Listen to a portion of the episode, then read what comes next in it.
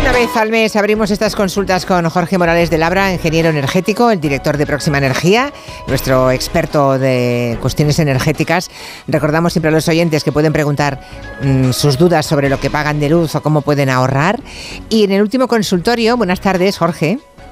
Buenas tardes, Julia. En el último consultorio eh, descubrimos que hay muchísimas familias que tienen ah, o que tenemos una potencia contratada superior a la que necesitamos. Y fue muy claro lo que nos contó, ¿no? Eso de que si como mínimo dos veces al año no te saltan los plomos, por decirlo con terminología antigua, ¿eh?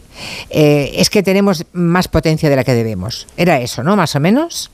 Así es, y a la mayor parte de la población no le saltan nunca los plomos, así que están pagando de más exactamente el recibo de la luz. Esa es la, conclusión. Bueno, pues tengo ya la primera, hay, también llamadas a través de WhatsApp, pero acaba de entrar una hora mismo en Twitter que te leo.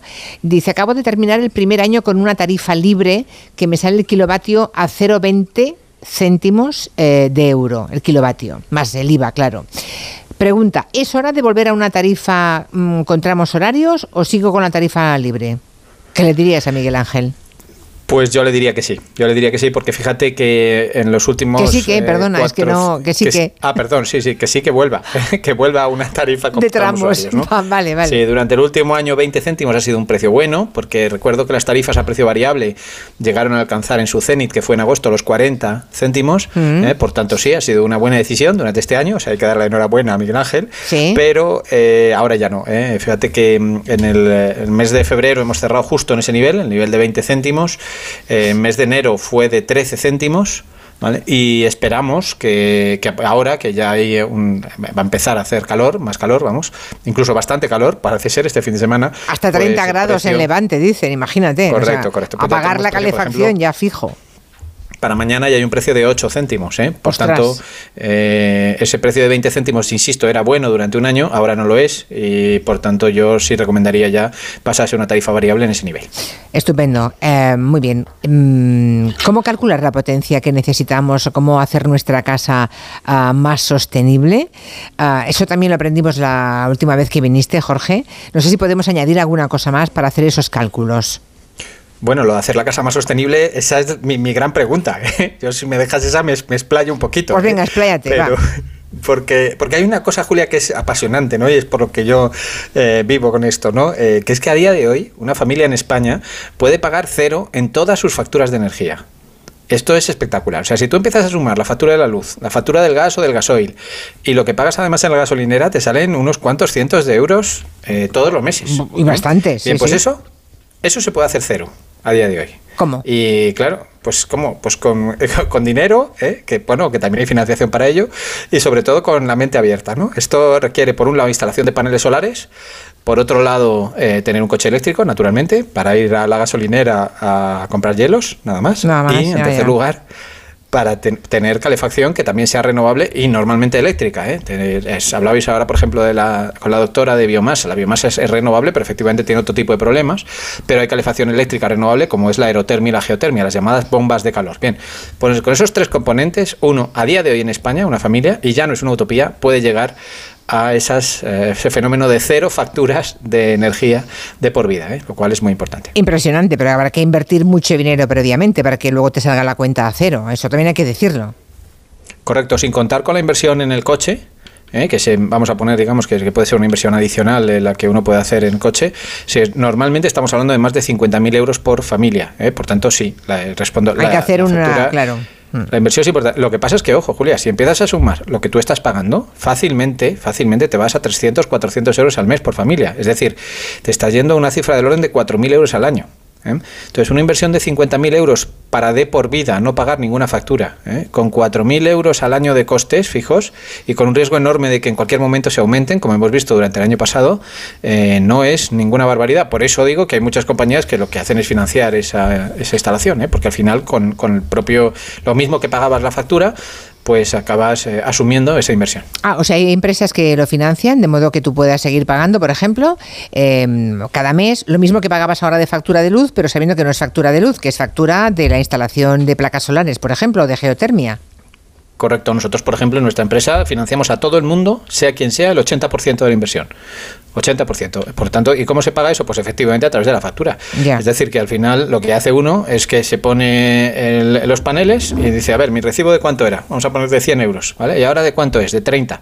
Vale, pues eh, me aguanta una financiación de 70 euros al mes. Imaginemos que tengamos 50. Bueno, pues durante unos años pago, en vez de 100, pago 80, ya ahorro desde el primer día y luego, pasado unos años que ya tengo la instalación, los paneles ya son míos, ya tengo el ahorro del 70%, ya paso a, pagar 30 en vez de 100 que pagaba antes. Tan sencillo como eso. Vale, vale, o sea que lo de los paneles, lo que pasa es que uno tiene que dirigirse, supongo, eh, cada uno en su ciudad, ¿no? A dirigirse a alguien que sepa de qué, de qué estamos hablando, ¿no?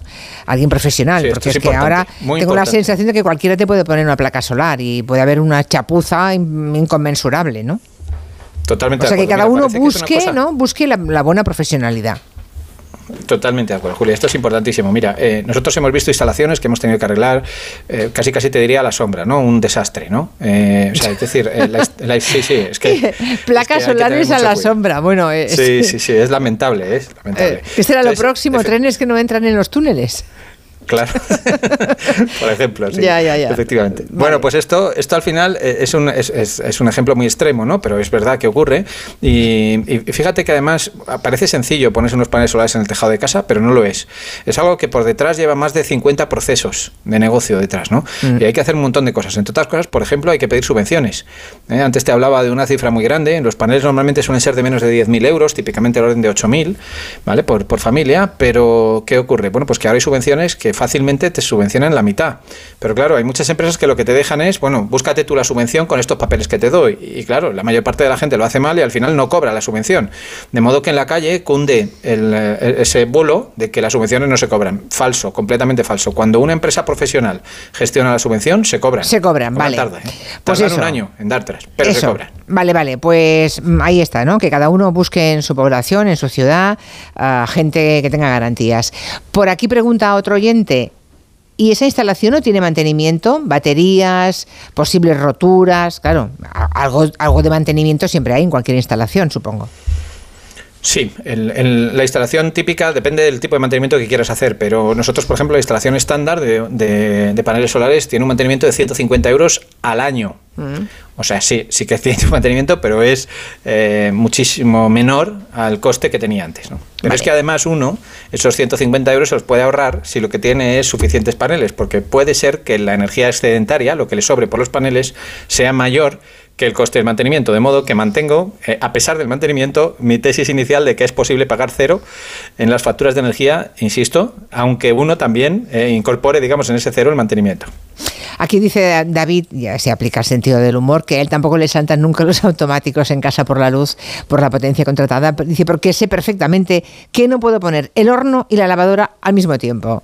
O sea que sí, él sabe que va justito. Eso, entonces bien. Entonces sí, por eso, si él ya tiene calculado cuándo saltan y cuándo no, entonces lo tiene perfecto y sabe lo que no puede hacer, ¿no? Y, si, vive con ello y no le causa un problema grave, tiene la potencia adecuada, la justa. David dice, si vivo en un apartamento de un edificio, ¿dónde pongo los paneles solares? Claro, eso hay que ponerse de acuerdo con toda la comunidad de vecinos, imagino. Bueno, con toda no. Hay que ponerse de acuerdo. Hay dos opciones. Una, eh, o con la mitad de los presentes o con un tercio del total. Fíjate lo que te acabo de decir. Uh. Te, he hecho, te he hecho un juego ya de trampa. Julia, ¿tú qué preferirías? ¿Ponerte de acuerdo con la mitad de los presentes o con un tercio del total? Pues depende de la cantidad de vecinos que haya en un inmueble, ¿no? Mm, bueno, yo te diría que en términos generales, aunque parezca lo contrario, es mucho más fácil ponerse de acuerdo, no, no, con la mitad que con un tercio, por una razón. Mm. Cuando tú vas a una junta de propietarios, más o menos puedes ganar la votación con los que hay allí. Pero la mayor parte de la gente no va.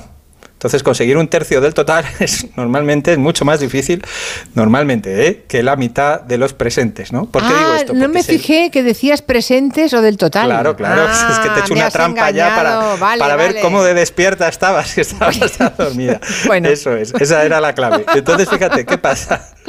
¿Qué pasa con esto? Es muy fácil. Eh, cuando es una instalación para los servicios comunes, de la comunidad, basta con la mitad de los presentes. Vale. Es decir, cuando lo que se quiere es atender al ascensor, al, al pues, si hay una piscina, etcétera, eso basta con la mitad de los presentes. Pero si se quiere que los paneles también den servicio a las casas, repartirse, digamos, el tejado comunitario entre los distintos pisos, ahí hay que alcanzar un tercio del total. Y curiosamente, como te digo, es más difícil, aunque parezca lo contrario, conseguir ese tercio del total que la mitad de los presentes.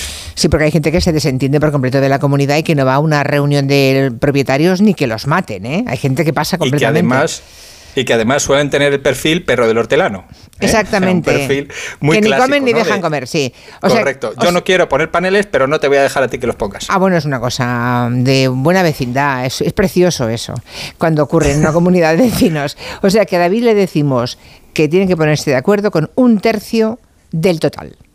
Y si lo consigue, y si lo consigue, pues que bingo, ¿no? Que tendrá paneles. Los podrán Correctísimo. Otra pregunta. y Julia nos ha demostrado que no está dormida, efectivamente. Bueno, me acabo de despertar, claro. no sé si entra dentro de esta sección, pero yo lo que quería era preguntaros sobre las famosas ayudas de Next Generation, ayudas a la instalación de placas solares que tanto se publicitaron y se siguen publicitando. En mi caso os llamo desde Valencia. Nosotros registramos la solicitud de estas ayudas hace unos siete meses, pero también conozco casos de que han pasado 10 y 12 y 14 meses incluso desde que las registraron y nadie sabe qué es lo que ha pasado con estas ayudas porque estas ayudas no llegan. ¿Cuál es la qué significa la por uso loyal? ¿Uso qué? ¿Ha dicho? loyal. Loyal. Loyal. ¿Te suena de algo? No me suena. no te suena. No me suena de nada. Será una tarifa por uso es una tarifa normalmente que, en, términos anglosajones ¿eh? son las tarifas el equivalente a nuestras tarifas por discriminación horaria, es decir, que tienen un precio distinto según qué hora consumas la luz. Y al primer oyente, al que decía lo de las subvenciones, me respondo. Hay muchas preguntas de eso ¿eh? aquí en también en Twitter. ¿eh? Dice, lo siento, pero las subvenciones parece que se hacen para que las gentes no las cobren. O sea, la, impresión que tienen los ciudadanos es que no les llegan las subvenciones. Yo comparto, comparto la visión de que es muy difícil. ¿eh? Y además es, una cosa que he compartido con el director general del IDAE, que es el responsable en España. El IDAE es el Instituto para la Diversificación y el Ahorro Energético, es el, digamos, el brazo ejecutor del Ministerio de la Transición Ecológica en el Gobierno de España y es el responsable, entre otras cosas, de negociar estas subvenciones con Bruselas, porque los fondos vienen de Bruselas. ¿no? Entonces, efectivamente, estos fondos, que son los Next Generation, es decir, son los que salieron eh, después del COVID para, para, favorecer la recuperación de la economía en, en toda la Unión Europea, pues se ha centrado entre otras cosas, en esto, en las energías renovables. Entonces, estos fondos vienen, del, eh, vienen al gobierno español y el gobierno español lo canaliza a través de las comunidades autónomas. Pero las reglas son comunes en todo el territorio español, ¿vale? Es decir, da igual en Cuenca que en Monforte que en Barcelona, vale. Sí, da igual. Lo que ocurre es que a lo mejor los plazos son diferentes porque, claro, los funcionarios que lo gestionan son los de cada comunidad autónoma. O sea, que, o sea que hay que apretar las tuercas en nuestra propia comunidad autónoma.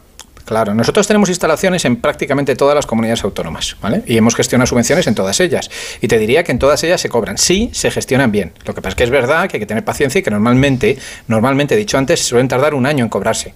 Pero se cobran. hablando de 12, 14 meses. Pero se cobran, sí se gestionan bien. Mm. ¿Eh? Es que aquí, por ejemplo, mira, hay un, hay un límite que te voy a poner que es muy claro. El tema del límite del 80%, y que mucha gente se lo salta. ¿Qué es esto del 80%? Bien, la Unión Europea dijo, yo voy a subvencionar este tipo de instalaciones domésticas en la medida en la que sean para autoconsumo no para hacer un negocio. ¿Vale? Entonces, si una instalación produce 1000 kilovatios hora, yo exijo que el consumo de esa casa sea de al menos 800. ¿Vale? Y si es de 10.000, que sea de al menos 8000. ¿Vale? O sea, es decir, necesito que dentro haya un consumo relevante, más o menos del mismo orden de magnitud de lo que va a producir la instalación, ¿vale? Luego puede producir a unas horas en las que la casa esté conectada o no, da igual, pero por lo menos en términos anuales que el volumen no desentone, llamémoslo así. Entonces, ¿qué le ocurre? Ha habido un montón de instaladores que han vendido instalaciones mucho más grandes de las que hacía falta porque les interesaba cobrar esto, y entonces luego eh, se, le dan los papeles a la persona para que lo solicite. Y claro, la persona lo solicita y no se la dan. ¿Por qué no se la dan? Porque incumple el criterio del 80%. Claro, es que, es que hay que saber que esa subvención tiene ese criterio y, te puede gustar más o menos. Y es todo lo complejo que tú quieras. Insisto que yo se lo dije y es una opinión compartida por mi parte con el director general, del responsable de todo esto. Pero claro, eh, al final las reglas son las que son. Y si te las haces bien y lo, y lo, y lo presentas todo, pues sí, al final obtienes el Advertencia hecha. Por aquí pregunta Mónica, ¿qué tal la aerotermia? Que le han dicho que es mejor de mantenimiento respecto a las placas solares. ¿Aerotermia? Sí, la aerotermia lo he dicho antes como el tercero de, los, de, los, grandes vectores para tener facturas cero. He hablado primero de paneles solares, segundo de coche eléctrico y tercero de aerotermia o geotermia. ¿Qué es esto? Esto es las llamadas bombas de calor. Julia, lo, mismo que tenemos en casa todos, como una bomba de calor de aire acondicionado, el que, el que en, verano nos da frío y en, y en invierno nos da calor, esta misma bomba, pero en lugar de ser aire-aire, es decir, en lugar de enfriar o calentar el aire, es aire-agua. ¿Eh? La aerotermia lo que está haciendo es calentar en, en, invierno o refrigerar en verano el agua que circula por nuestros receptores, es decir, nuestros radiadores, el suelo radiante o lo que fuera, ¿vale? Y es súper eficiente. Es mucho mejor que, desde luego, que tener cualquier caldera de gas o de gasoil. Desde luego, si te la ponen bien, la geotermia, ¿eh? porque yo sé de una que menuda chapuza me han hecho. Bueno, eh, placas en el balcón, ¿se pueden poner? Pregunta, uy, estamos fuera de tiempo casi, pero en un balcón no, ¿no?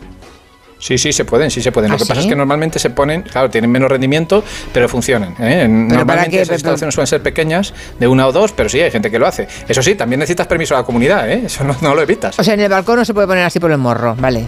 Y- Hombre, y cualquier que- cosa que pongas fuera, en el exterior Ya. de la fachada, tienes que pedir permiso. pero si hay gente que tiene el balcón como un trastero. Ya, ya, bueno, ese es otro problema. Ya nos metemos en aquí en el quien viva, Julia. Esto Sí, es otro me, problema. me temo que sí. Bueno, bueno, pero eso que, que da para hacer un zumo por la mañana, una plaquita en el... bueno, no bueno, sé. da, da para, mira, por, por lo menos da para el consumo del frigorífico, que no es poco, es el electrodoméstico que más consume de toda la casa, porque Bueno. tiene poca potencia, pero está siempre encendido. Eh, qué positivo es siempre Jorge Morales de Labra. Ingeniero energético, director de Próxima Energía. Gracias y hasta la próxima. Adiós, Un Jorge. placer. Buenas tardes. Gracias.